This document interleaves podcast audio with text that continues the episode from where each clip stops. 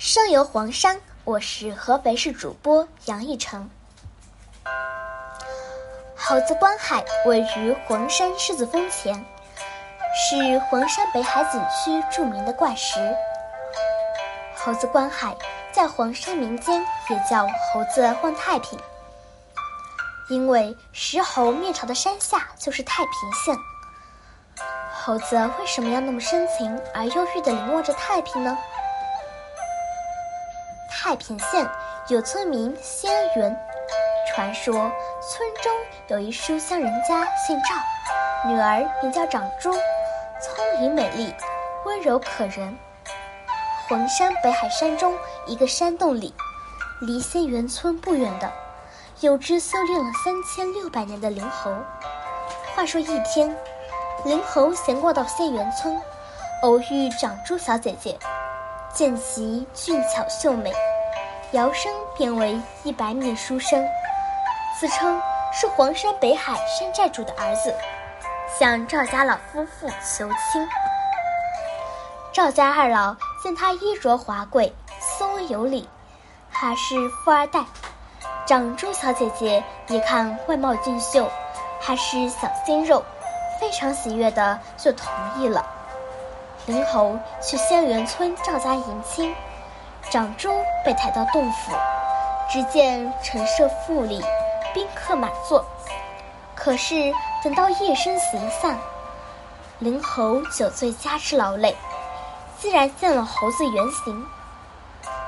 新娘吃惊发现，自己家的公子居然是长了一身绒毛的猴子。长珠非常懊恼，趁灵猴烂醉，众猴熟睡之机。逃婚了。灵猴酒醒后，从黄山北海追到山下仙元村，不见新娘踪影。灵猴从此茶饭不思，朝思暮想，但又知人猴无缘，只得每天攀上悬崖，端坐石上，向着东北方向的仙元村呆呆凝望。年深月久，便变成了黄山如今这一实景。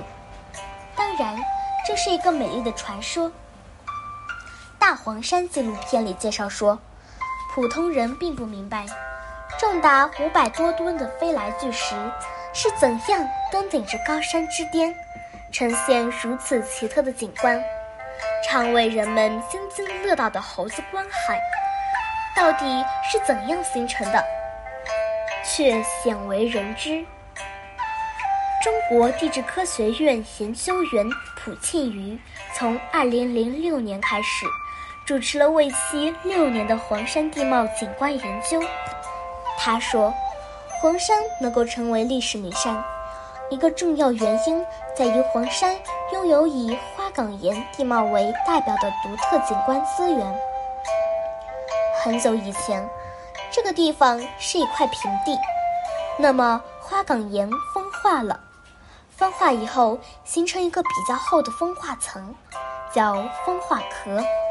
由于地壳的抬升，两边进行切割，它像是上面一顶帽子。这顶帽子由于经常的雨水淋融，所以它待不住了，松的东西都冲掉了。猴子这一部分比较硬的东西，它显露出来了。